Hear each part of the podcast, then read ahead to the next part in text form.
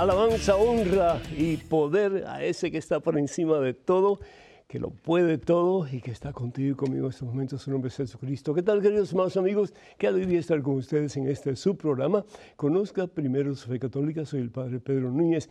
Hoy, como de costumbre, tenemos muchas respuestas que dar a muchas preguntas. Ojalá que usted, pues, eh, no solamente le ayude en su caminar con Jesús, pero que usted se nutra de la palabra de Dios para ayudar a otras personas que tal vez están un poquito más lejos y necesitan un poco de guía y de la presencia de Dios en sus vidas. Gloria a Dios que acabamos prácticamente de regresar del peregrinaje que hicimos a Tierra Santa. Estuvo fabuloso, maravilloso, poderosísimo, de verdad. Mucha gente al principio, porque eran como 140 personas, y un solo sacerdote, pero Dios es grande y poderoso y la pasamos supremamente bien. La presencia de Dios se sintió con mucho poder y bueno, pues gracias a Dios que pudimos ir y gracias a Dios que estamos de regreso y yo de regreso con ustedes. En estos momentos, hermano que me escuchas, hermano que me escuchas, hacemos un alto en nuestro acelerado caminar diario, pongámonos en presencia de Dios, hermano, hermana, vamos a orar. En el nombre del Padre, del Hijo, del Espíritu Santo, amén. Gracias, Señor. Alabado sea tu santo nombre, mi Dios. Glorificado seas tú por siempre, mi Dios. Gracias por la oportunidad que tenemos de, a través de este programa, conocerte un poquito mejor, amarte un poquito más y poder servirte con toda la fuerza de nuestro corazón, Señor. Tú que lo mereces todo. Tú que nos has dado todo lo que tenemos todo lo bueno que somos, todo lo bueno que tenemos, nuestras cualidades, nuestros talentos, que podamos ponerlo a disposición tuya, Señor, para que tú uses esos talentos, esas cualidades, según tu santa voluntad, para seguir edificando tu reino, tu iglesia, en medio de este mundo tan convulsionado y tan necesitado de ti.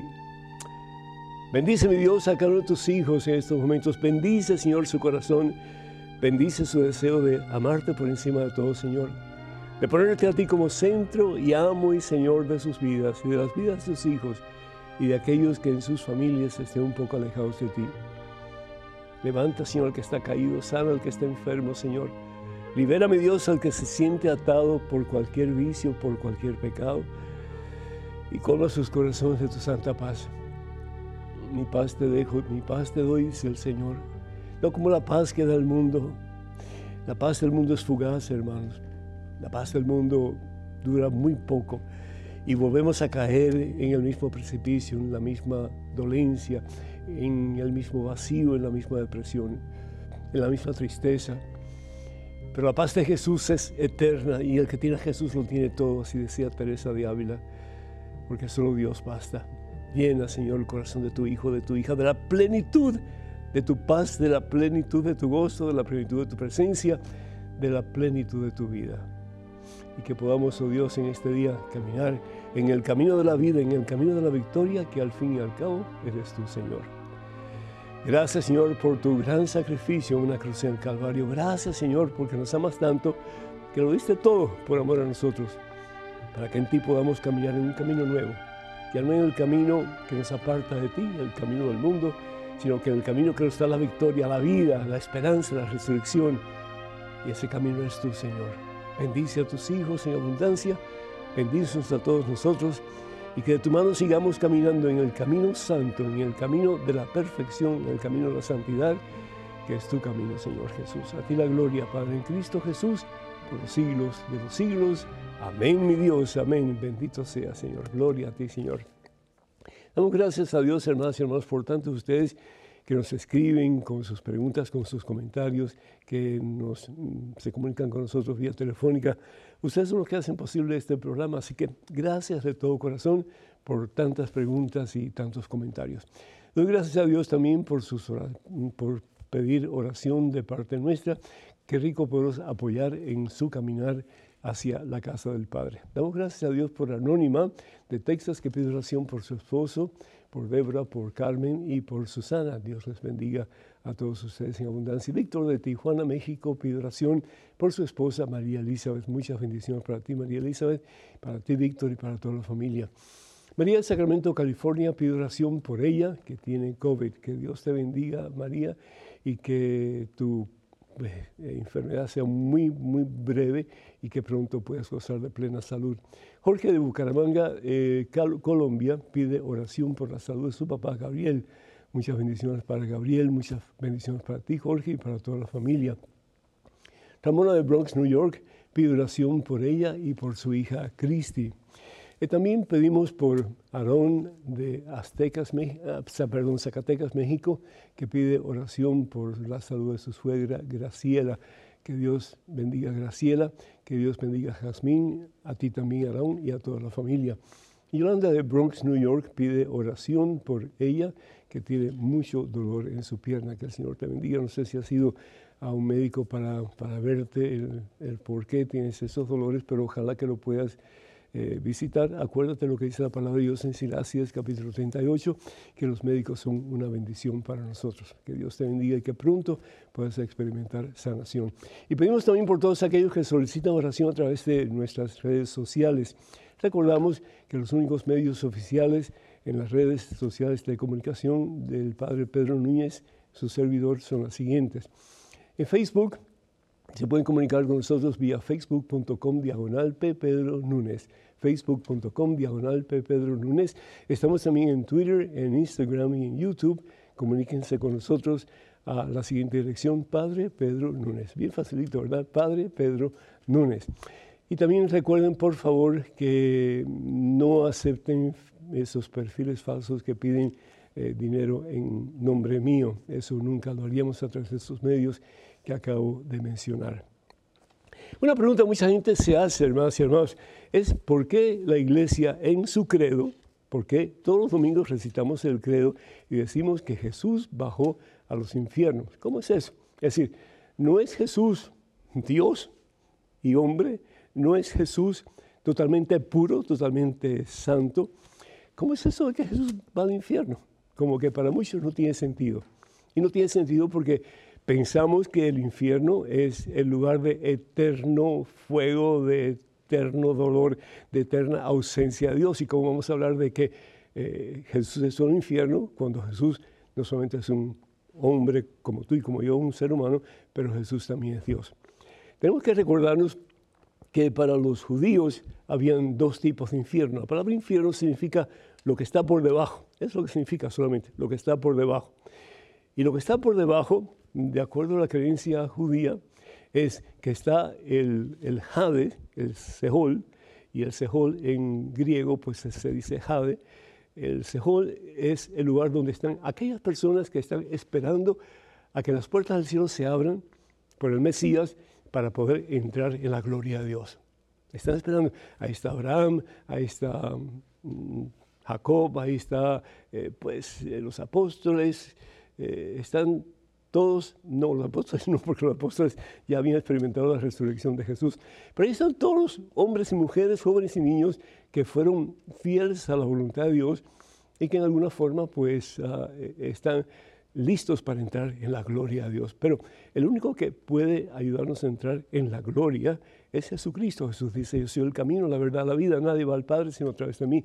Entonces es a través de la pasión, muerte y resurrección de Jesús que las puertas del Seol se abren, las puertas del Jade se abren para que todos los que están ahí esperando la gloria de Dios la puedan tener entrando en la presencia de Dios en el cielo. Jesús no va al infierno, en lo que el, Apocalipsis capítulo 20 eh, habla, y vamos a ver un momentito aquí para que veamos la distinción entre uno y el otro. Dice la palabra de Dios en Apocalipsis capítulo 20, vamos a ir al capítulo, al versículo 14. Después la muerte, después la muerte, y en lugar de los muertos fueron arrojados al lago del fuego. ¿Cuál es ese lago del fuego? El infierno. Ese lago de fuego es la segunda muerte. La primera muerte es nuestra muerte física, la segunda muerte es la muerte eh, eterna, que es el infierno. Y en el versículo, en el versículo vamos a ver 12, dice la palabra de Dios, entonces fueron juzgados los muertos de acuerdo con lo que está escrito en el libro, es decir, cada uno según sus obras. Y termina aquí el versículo 15 diciendo, y todo lo que se halló todo, todo lo que no se halló inscrito en el libro de la vida fue arrojado al lago de fuego. Jesús no fue al lago de fuego, ese es el infierno, lo que conocemos como el Gehenna. La palabra Gehenna es el lugar que se utilizaba para hablar del basurero que estaba fuera de Jerusalén, donde constantemente se quemaba la basura. Entonces los judíos, eh, pues, igualaban el, fuego del Gehenna, del, del basurero, con lo que es el lago de fuego, que es la muerte eterna, la segunda muerte. Pero Jesús va a donde están los que están esperando la entrada en el paraíso, la entrada en la gloria, la entrada en el cielo. Y es Jesús quien abre las puertas, porque Jesús es el camino que nos lleva al Padre, ¿cierto? Es el que abre las puertas para que nosotros podamos entrar en la presencia de Dios y experimentar la gloria de Dios para toda la eternidad. ¡Qué maravilla! Jesús no solamente muere por ti y por mí en una cruz, sino que Jesús abre las puertas del cielo para que podamos gozar de la vida eterna. Y eso es precisamente lo que nos dice el profeta Isaías en el capítulo 53, versículo 4 y 5, que por sus llagas hemos sido sanados. ¿Qué quiere decir sanados?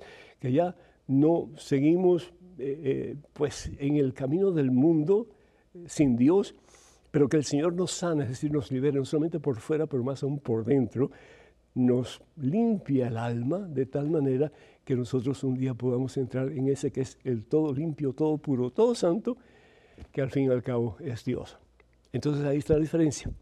Jesús no va al Gehenna, que es la muerte eterna, no va al lago de fuego, porque ahí ya nada se puede hacer. Desafortunadamente son los que le han dado la espalda a Dios y los que, pues, Dios respetando su, pues, libertad eternamente, ha permitido que ellos pues vayan a ese lugar que al fin y al cabo se representa como un lago de fuego, pero que más aún todavía es ausencia total y completa de Dios. Y el sentir uno ausencia total y completa de todo lo que es importante en la vida de uno, tiene que ser el dolor, tiene que ser la tristeza más grande que el ser humano puede experimentar. Ese es el infierno. No hay amor, no hay gozo de ninguna clase, no hay presencia de esperanza de ningún tipo, es el eterno suplicio de saber que no hay salida para ti y que vas a estar ahí para toda la eternidad. Por eso la palabra de Dios nos habla de la importancia de, de cuidar nuestras almas y de vivir según la voluntad de Dios, porque si nos vamos tras los ídolos que ofrece el mundo, ¿qué es un ídolo? Pues todo aquello que eh, se presenta como un Dios, pero es un Dios falso. El dinero es un Dios falso. El sexo fuera del matrimonio es un Dios falso. Eh, la droga es un Dios falso. El chisme es un Dios falso. Tantos pecados que cometemos y cada pecado que cometemos es ir tras esos dioses falsos que el mundo nos presenta para que, dicen eh, ellos, nos sintamos un poquito mejor. El único que te puede hacer sentir un poquito mejor, el único que puede dar vida, el único que puede dar salud y esperanza y fe y paz a tu corazón es Jesucristo. El único que puede llenar el vacío de tu corazón es Jesús y nadie más. Por eso que aprendamos de aquellos que han optado por caminar en el camino de la santidad y sigamos sus ejemplos. Anoche, por cierto, fui a ver la película de Madre Teresa de Calcuta. Impresionantísima, impresionante, impresionante. ¿Por qué? Porque es una, una mujer que a pesar de sus múltiples problemas, múltiples obstáculos, para poder servir a los pobres más pobres, ella no se dio por vencido. No se dio por vencido. Puso su fe en el Señor y puso su vida en sus manos y de ahí dejó que el Señor la usara como Dios quería usarla. Y Dios la usó en formas maravillosas, hermanos, para llevar a muchas almas, llevar a muchas almas a los pies de Cristo Jesús. A veces sin decir absolutamente nada, a veces sin ni siquiera mencionar el nombre de Jesús, pero su vida fue un testimonio fidedigno de lo que es un verdadero cristiano. Ojalá que de ti y de mí se pueda decir lo mismo. Número telefónico para que se comuniquen con nosotros, 205-271-2924. 205-271-2924. Vamos a una pequeñísima pausa, pero regresamos en cuestión de momentos. Así que, hermanos y hermanos, por favor no se vayan, quédense con nosotros.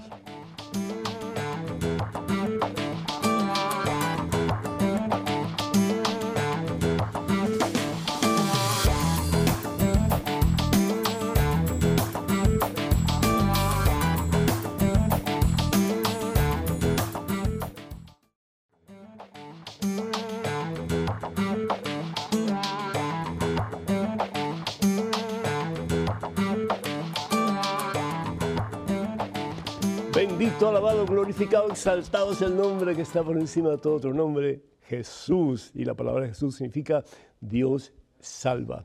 ¿De qué el Señor tiene que salvarte en el día de hoy? ¿Qué es lo que te aflige? ¿Qué es lo que te hace sentir que no puedes seguir adelante, no tienes fuerzas para caminar en el camino de Jesús? Hoy Dios viene a ti y te dice, yo estoy contigo. Hoy Jesús te dice, no temas, hijo mío, hija mía porque yo estoy a tu lado. No, jamás te dejaré huérfano. Benditos a Dios. Tenemos a Anabel de Rhode Island eh, esperando vía telefónica. Anabel, ¿me escuchas?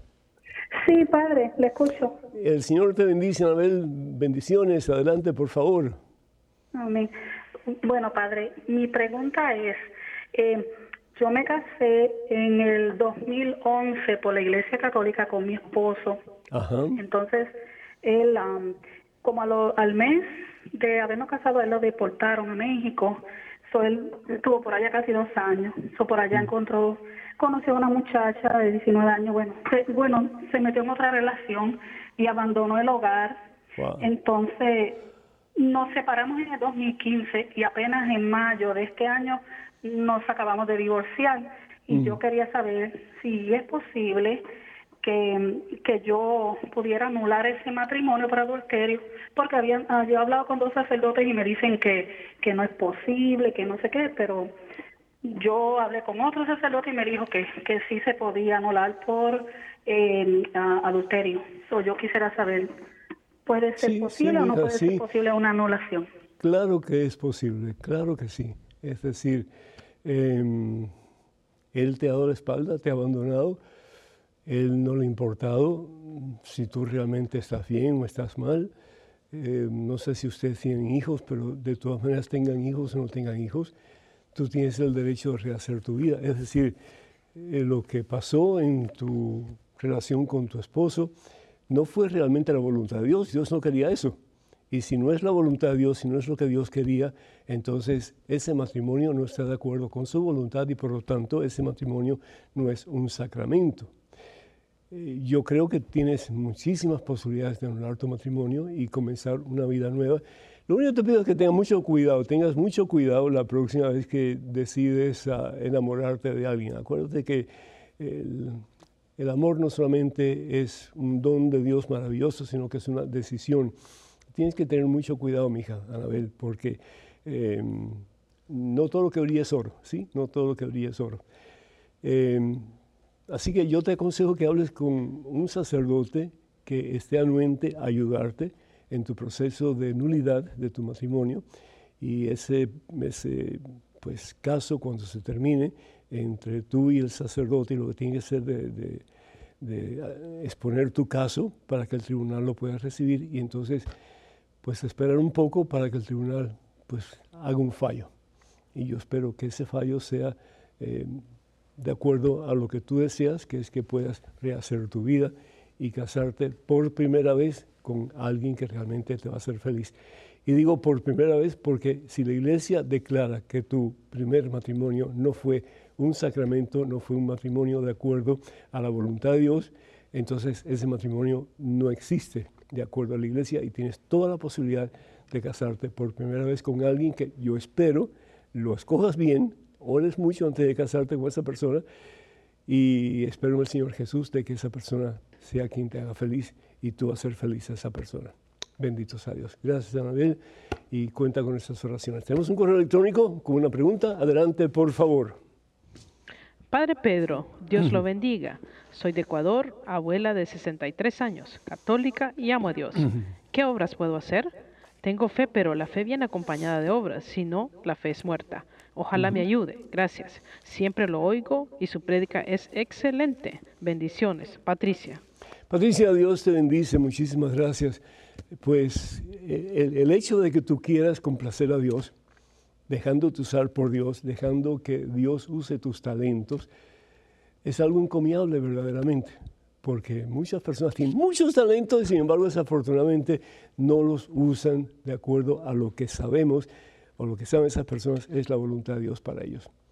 Y despreciamos los talentos, los ponemos en una cajita, nos olvidamos de ellos y bueno, pues hacemos lo mínimo. Y tenemos una actitud un poco minimalista muchas veces, ¿verdad? ¿Qué es lo mínimo que puedo hacer para hacer lo que tengo que hacer? y que el Señor pues me tome en cuenta. El Señor siempre nos va a tomar en cuenta. Pero si el Señor nos da, es porque tenemos la oportunidad de dar, sí, de dar. Dice la palabra de Dios en el Evangelio de San Lucas, capítulo 8, que estando que recibimos, y si damos en una medida apretada y bien grande, pues es lo que vamos a recibir. Muchas veces somos bien pedigüeños, ¿no es cierto? Pedimos, pedimos, pedimos. Pero ¿y cuánto damos? Y no estoy hablando solamente de dinero, estoy hablando de las tres T's. El tiempo, que, cuánto tiempo doy para que el Señor sea glorificado, para que otros conozcan al Señor. El talento, lo que Dios me ha dado, es decir, mis cualidades, mis eh, conocimientos, los pongo al servicio del Señor, de verdad que sí. Y lo otro, pues, que el Señor quiere que hagamos es el tesoro, definitivamente, que compartamos los bienes físicos, los bienes económicos, para que otras personas puedan tener un poco de lo que nosotros tenemos. Eso es. Entonces, primero de todo, yo te aconsejaría a ti que te preocupes principalmente por el desarrollo espiritual de tu familia. Esa tiene que ser tu prioridad por excelencia. Esa tiene que ser la obra más importante. A mí me, llama mucho la atención que hay hermanos cristianos que dicen que las obras no salvan, pero sin embargo las obras, por mucha fe que tú tienes, si no tienes obras, la fe está muerta, bien dice Santiago. Y nos dice la palabra de Dios aquí en 1 Corintios capítulo 3, versículo 13. Puedo leer un pedacito. Un día se verá el trabajo, es decir, la obra de cada uno. Será público en el día del juicio. ¿Cuánto hiciste? Por otros, ¿cuánto hiciste por Dios? sabiendo que lo que has hecho por el más pequeño o dejado de hacer, lo estás haciendo por el mismo Dios. Dice, cuando todo sea probado por el fuego, el fuego es el amor de Dios en este caso, el fuego pues probará la obra de cada uno. Ay, entonces la obra es importante, sí. Probará la obra de cada uno. Y si la obra pues no ha sido lo que Dios quiere y lo que Dios te ha dado para que hagas por el bien de otros, por el bien de la humanidad, pues va a haber un juicio y ese juicio pues mm, va a ser de acuerdo a lo que hayas hecho o dejado de hacer. Tu primera responsabilidad es tu casa. Que tú te reúnas con tus hijos, con tus nietos, como madre de todos ellos que eres al fin y al cabo, para invitarlos a la oración. ¿Por qué no oran todos los días, aunque sean 15, 20, media hora? ¿sí? Hay un tiempo fijo para orar. Y también, ¿por qué no los invitas para que ellos, antes de ir a la iglesia, todos los días en esa media hora de oración, lean la palabra de Dios, la que, la que van a leer el día domingo en, la Santa Misa. ¿Y qué es lo que el Señor te está diciendo tras esa lectura? E invitarlos también, si pueden ir más de un día a la misa, el día domingo, el día sábado en la tarde, un día entre semana, ¿por qué no invitarlos para que ellos también disfruten del banquete del Señor y también pues puedan tener tiempo para confesarse cuando así lo necesiten? tu primera obligación como mamá, como, como sí, eh, la, la, la, cabeza de tu hogar, en muchas formas muy claras, la matriarca de tu hogar, es llevar a tu familia a los pies de Cristo Jesús. Que un día ante el Señor puedes decir, Señor, no perdí a ninguno de los que tú me diste. Que Dios te bendiga. Tenemos un correo electrónico, una pregunta. Adelante, por favor. Hola, Padre Pedro. Cuando los apóstoles predicaban, ¿Ellos eran de la Iglesia Católica o evangélicos protestantes? Oscar Norberto. Oscar, el Señor también dice, hermano, en los tiempos de Jesús no habían protestantes. Los protestantes realmente comienzan con Martín Lutero. No habían protestantes. ¿De qué iban a protestar? Es decir, no había evangélicos tampoco. Los evangélicos comienzan realmente en el siglo XIX, hace muy poquito tiempo. La única iglesia que existía, fundada por el mismo Jesús, es la iglesia que tiene cuatro características. La iglesia católica es una santa católica apostólica. Mateo capítulo 28, versículos 19 y 20. Es católica ¿por qué? porque el Señor envía a sus primeros apóstoles a predicar el Evangelio. No tenían Biblia, la Biblia no se, no se, no se compone hasta el siglo IV de nuestra era. Así que ellos en las Biblias vivientes, lo que ellos habían aprendido de Jesús, lo que ellos habían escuchado del Señor Jesús, lo que ellos habían visto hacer al Señor Jesús, era lo que ellos estaban proclamando. Mira, hoy día tú puedes quemar todas las Biblias del mundo, todas las Biblias del mundo, y la iglesia va a seguir proclamando las verdades que en su seno contiene ¿sí? la verdad para nuestra salvación. ¿Por qué? Porque está guiada por el Espíritu Santo. Tendrá sus valles, tendrá sus altos y bajos, tendrá sus problemas difíciles, pero Jesús lo ha prometido. Los poderes del infierno jamás la podrán vencer. Mateo capítulo 16, versículo 18. Y vemos, por ejemplo, que la iglesia es santa. No porque tú y yo seamos santos, pero porque la iglesia recibe Espíritu Santo el día de Pentecostés. Hechos capítulo 2, versículos 1 al 10. Y es el Espíritu Santo el que impulsa a la iglesia para continuar el ministerio de Jesús, para continuar sirviendo a la humanidad en el nombre de Cristo Jesús. Y Jesús lo dice, ¿verdad? En el Evangelio según San Juan, capítulo 12, versículo 16, que es el camino, no hay otro, no hay otro camino. Y el camino que Jesús propone es el camino que Él infunde en la iglesia, que Él funda sobre Pedro y los demás apóstoles, que es, pues, al fin y al cabo, eh, lo que Él espera que nosotros conozcamos para nuestra propia salvación y vivamos según lo que el Señor nos pide, para nuestro propio bien y el bien del mundo entero, sabiendo que lo que hagamos por otros lo vamos a hacer al fin y al cabo por el Señor. Y lo que dejemos de hacer, pues también. Entonces, que nos convirtamos en esos medios fidedignos en las manos de Dios para que su evangelio se pueda seguir proclamando a tiempo de tiempo hasta el fin de este mundo. Que así sea. Pero de nuevo reitero, en el tiempo de Jesús no habían diferentes sectas o eh, denominaciones como hoy día, desafortunadamente. Es algo que es triste, porque el Señor lo que pide en el Evangelio según San Juan, capítulo 17, versículo 21, es lo siguiente, Padre, que todos sean uno. Como tú y yo somos uno, entonces el mundo creerá que tú me has enviado. Wow. En este momento es un correo electrónico, una pregunta. Adelante, por favor. Hola padre, saludos desde Nicaragua. Veo siempre su programa. Mi esposo era protestante y se casó conmigo por la Iglesia Católica solo por complacerme, pero no lo hago entregarse y aún, él, y aún él su preferencia es por la otra religión. ¿Qué puedo hacer para que juntos le sirvamos a Dios? Julie.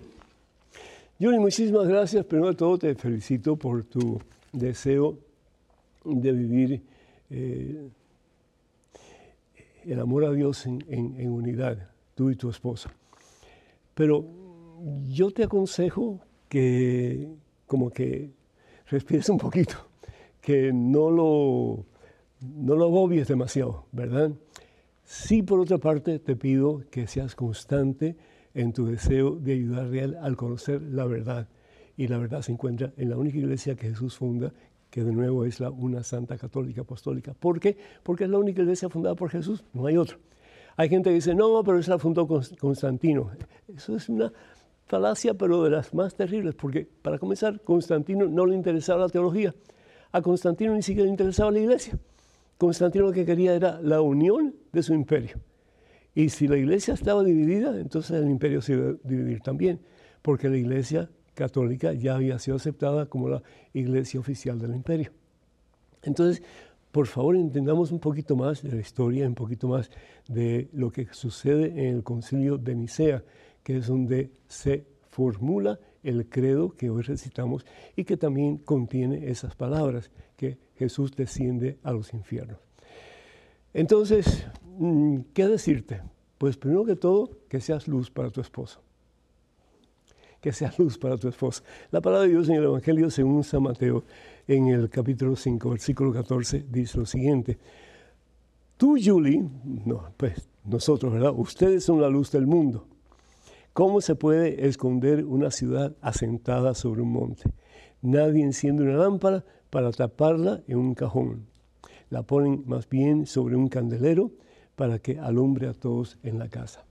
Tus buenas acciones, Julie tu testimonio de vida cristiana. Es imperativo para que tu esposo, más tarde o más temprano, se convenza de que al recibir los sacramentos, particularmente la Santa Eucaristía, al recibir el sacramento de la reconciliación, de que tú te sientes en paz contigo mismo y con Dios a través de la confesión, son medios que Dios va a poner en ti, la gracia santificante, para que tú puedas ser esa luz que tu esposo está buscando en ti.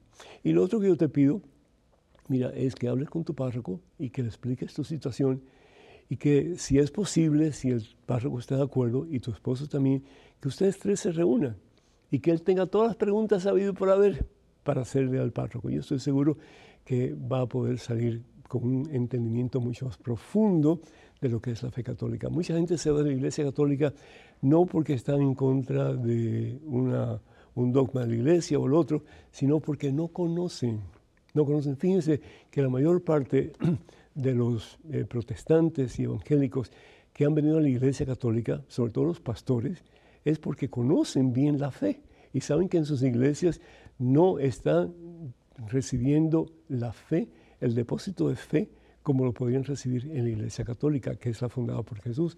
Sin embargo, aquellos que no conocen son los que se van a otras iglesias. Entonces, ayuda a tu esposo a que él conozca la verdad, sabiendo, como dice el Señor Jesús, que la verdad nos hará libres. Que Dios te bendiga y cuenta con estas oraciones. Tenemos un correo electrónico con una pregunta. Adelante, por favor. Hola, Padre Pedro. Mi nombre es Jorge Luis. Tengo 11 años y lo que pasa es que últimamente estoy dejando de creer en Dios y desconfiar de Él. Espero que me pueda dar unos consejos para creer más en Dios porque yo amo a Dios, pero no puedo confiar en Él. ¿Me pudiera ayudar a que mi fe se vuelva más fuerte? Saludos y bendiciones. Ángel.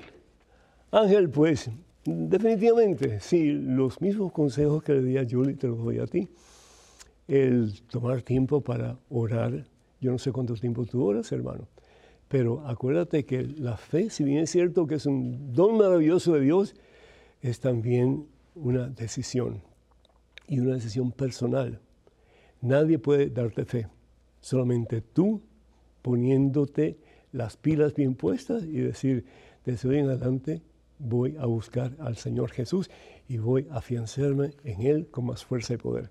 Por eso la palabra de Dios en Hebreos capítulo 11, versículo 1 dice, la certeza, la fe es la certeza de lo que no vemos, es la seguridad de lo que esperamos. ¿Qué tú esperas, mi hijo, de Dios? ¿Qué tú esperas de Dios? ¿Sabes qué yo espero de Dios? Un día verle cara a cara. Y el Señor lo ha prometido. Me dice, no te dejaré huérfano, Pedro, estaré contigo siempre. Y un día me verás y me contemplarás y yo te veré y te contemplaré para siempre y estaremos unidos para toda la eternidad. En ese lugar donde ya no habrá más llanto ni dolor, sino que gozo y felicidad eterna. Entonces, juégatela por Jesús. Yo estoy seguro que tú juegas diferentes juegos y demás, ¿verdad? A veces ganas, a veces pierdes, pero con Jesús nunca vas a perder. Es el mejor juego, la mejor apuesta que puedes hacer. Y lo digo con todo respeto al Señor. Así que nadie se me escandalice, por favor. Estoy hablando en términos que este muchacho puede entender. Trata de poner tus, tus, empeños en, en, Jesús. Búscalo de todo corazón. ¿Cuánto tiempo tú oras al día, mijo? Yo no sé, pero mínimo tiene que ser media hora al día y, de, oración de calidad. No, Padre, eh, no, no somos robots. Toma un lugar, escoge un lugar donde tú puedas orar todos los días y reza. Pide al Señor que te llene tu corazón y, y tu mente de su santa presencia. Lee la palabra de Dios, lee la Santa Biblia y medita sobre ese pasaje. Y lo puedes utilizar como parte de tu oración diaria, de esos 30 minutos que vas a orar. ¿Y por qué no ir a misa con más regularidad? ¿Cuántas veces vas a misa tú? ¿Una vez por semana? ¿Por qué no vas otra vez en vez de una sola vez? Romanos capítulo 13, versículo 14, dice la palabra de Dios. Romanos capítulo 13, versículo 14. Revístanse de Cristo. Revísete, mi hijo, de Cristo Jesús. Es decir, búscalo y el que busca, encuentra. Lo vas a encontrar y vas a ver como poquito a poco, poquito a poco, el Señor va a ir cambiando tu corazón y en vez de desconfianza vas a tener confianza más y más plena en ese en que dio su vida por ti en una cruz en el Calvario. Y además de eso, deja que el Señor ponga la fe verdadera en tu corazón. La fe que no es el decir, bueno, pues yo creo si el Señor me hace tal cosa o me hace tal favor o me da tal eh, milagro. No, no. La fe es decir, Señor, me abandono en tus manos. Pase lo que pase, sea lo que sea, yo voy a poner mi vida toda en tus santas manos, Señor. Eso es fe, eso es fe. El saber que el Señor nunca te va a defraudar, pero para que llegues a ese punto, tienes que estar dispuesto a buscarlo primero, sabiendo que el que busca encuentra. Y vas a entender entonces que si bien es cierto que tú buscas al Señor, el Señor siempre estaba esperando por ti con manos abiertas para recibirte y darte la plenitud de la vida, comenzando en este mundo. Lucha, mi hijo. La fe es disciplina y el que lucha alcanza la victoria. Que Dios te bendiga. Tenemos una pausa ya que se nos acerca. El número telefónico para que se comuniquen con nosotros con sus preguntas, comentarios, etc. Es el 205-271-2924. 205-271-2924. Vamos a una pequeñísima pausa. Regresamos en cuestión de momentos. Así que, hermanas y hermanos, por favor no se vayan. Quédense con nosotros.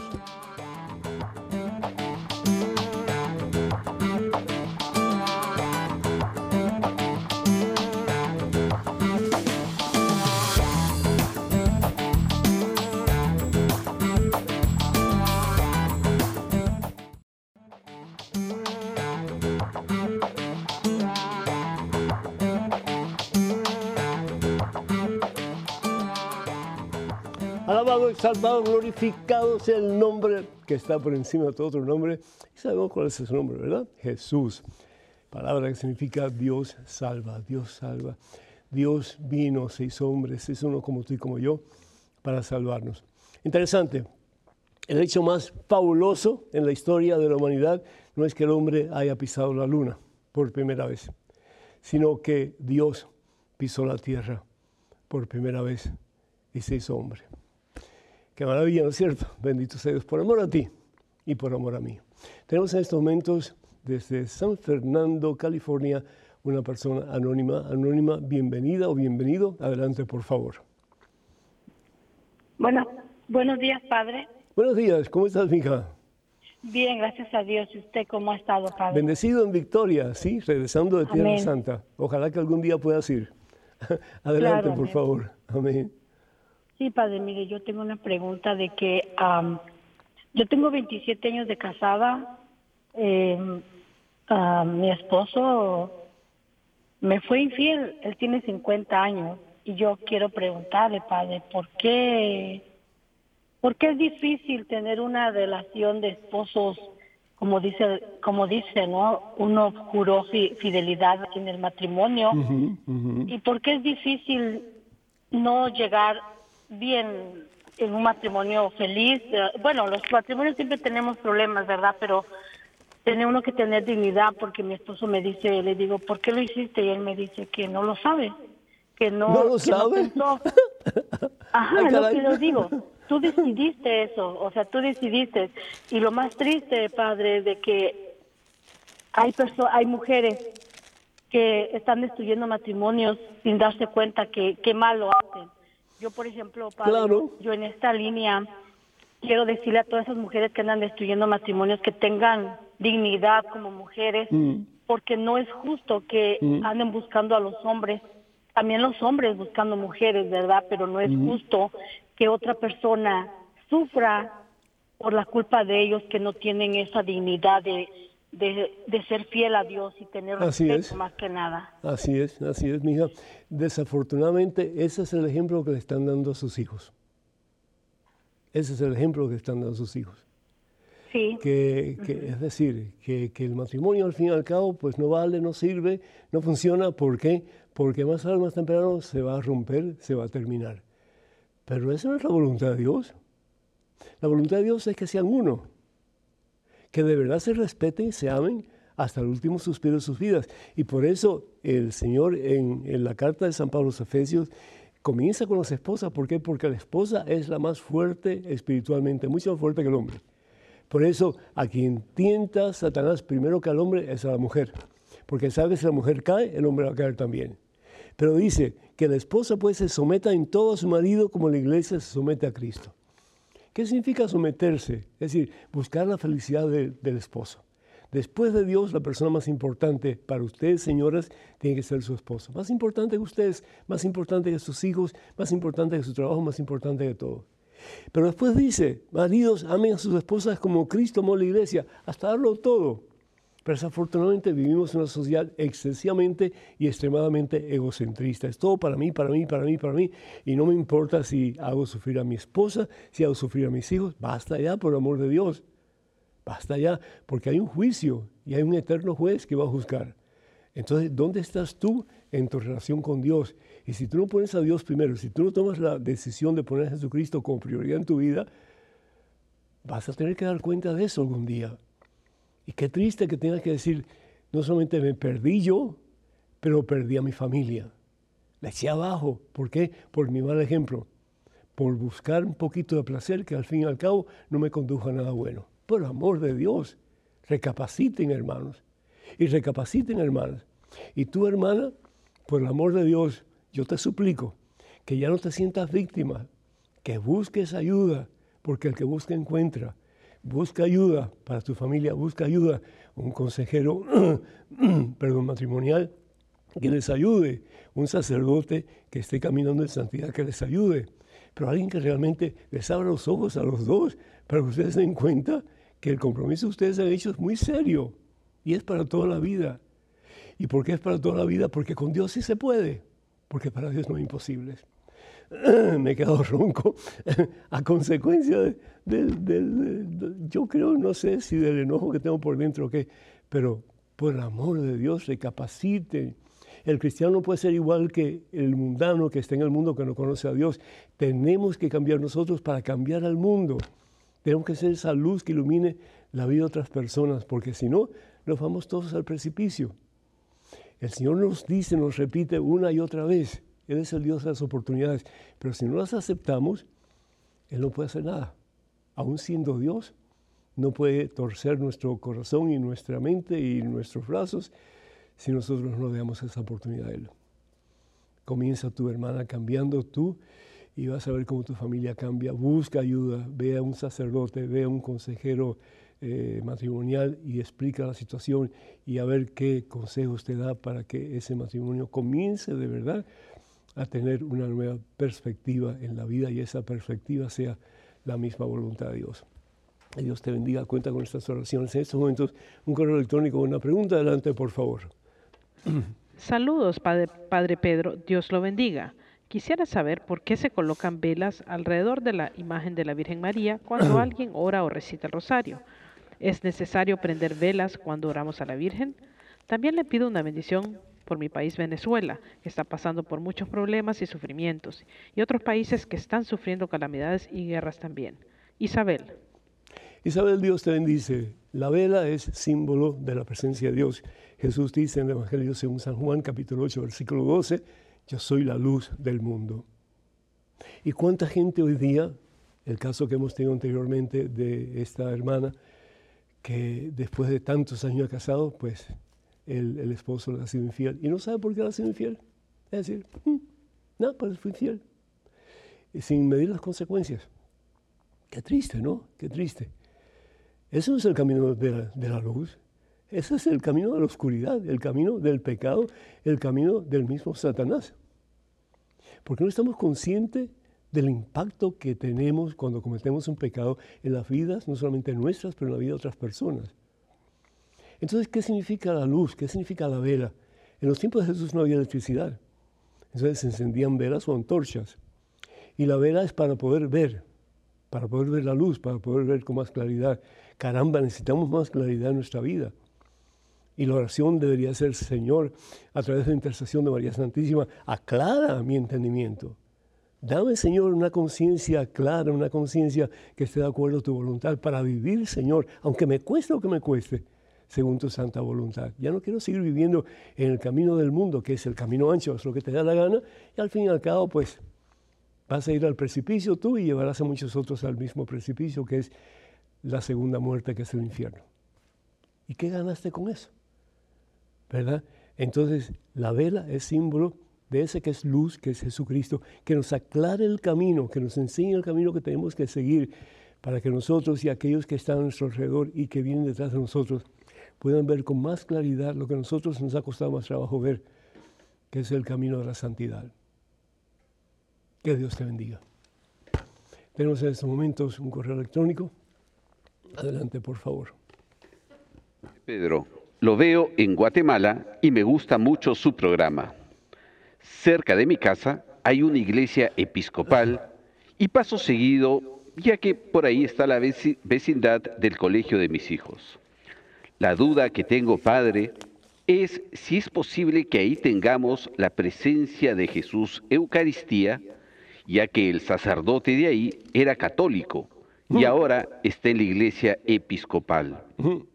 Siempre que paso por la iglesia hago una oración, pues en ningún momento quiero ofender a mi Dios. ¿Podría comentarme al respecto? Gracias, Padre. Cristian, de Guatemala. Gracias, Cristian, por tu, por tu pregunta.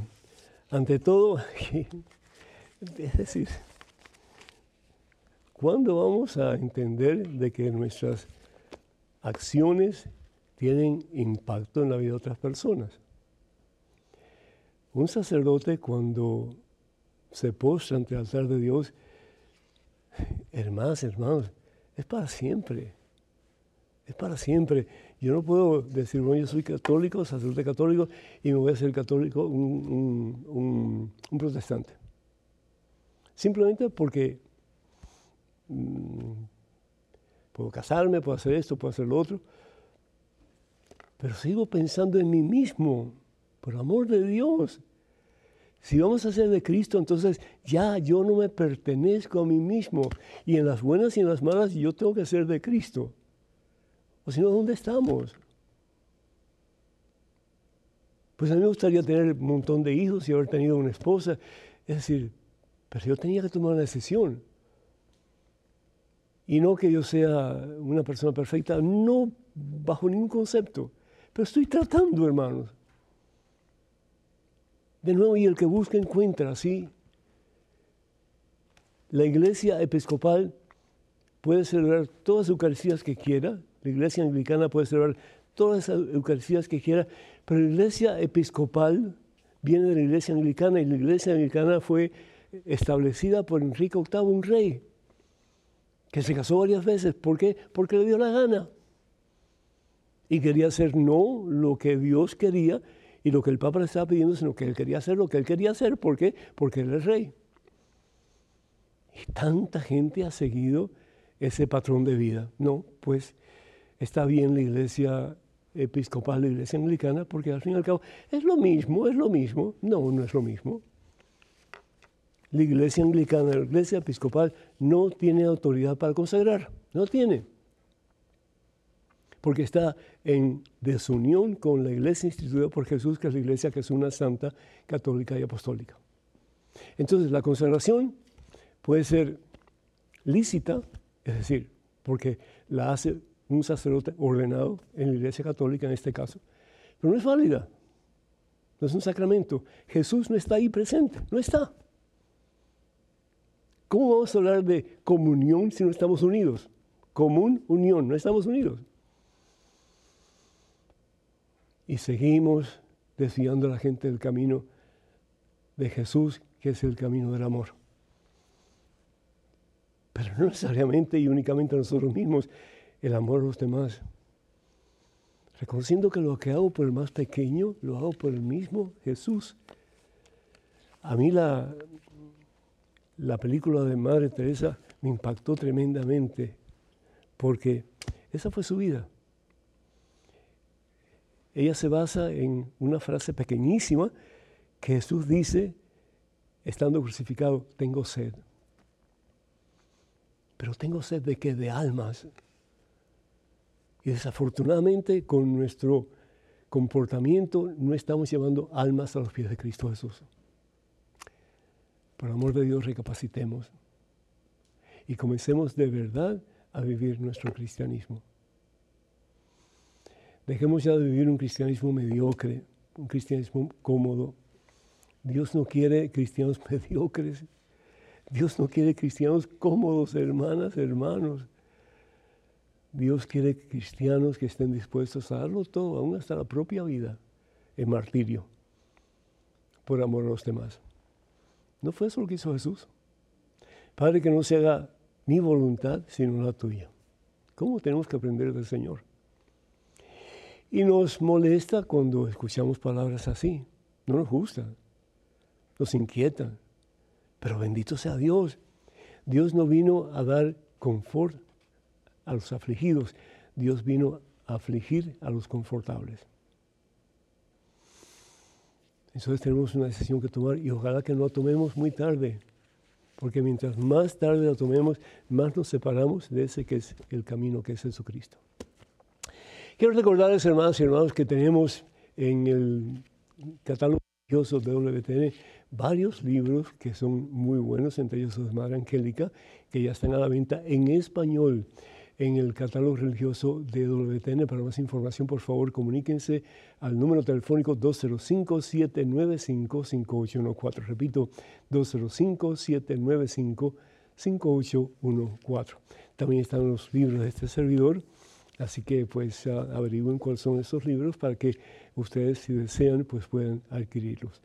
Escriban por favor con sus preguntas, comentarios, etcétera, a la siguiente dirección Padre Pedro, y esto es todo junto en minúscula, Padre Pedro, arroba, ewtn.com, Padre Pedro, arroba, arroba, ewtn.com, Y también les invitamos para que siempre, por favor, oren por este ministerio que está alcanzando el mundo entero y cuando puedan, pues envíen sus donativos para que podamos seguir llevando la palabra de Dios a través de estos medios que son tan supremamente costosos. ¿sí? Necesitamos la ayuda de todos y de cada uno.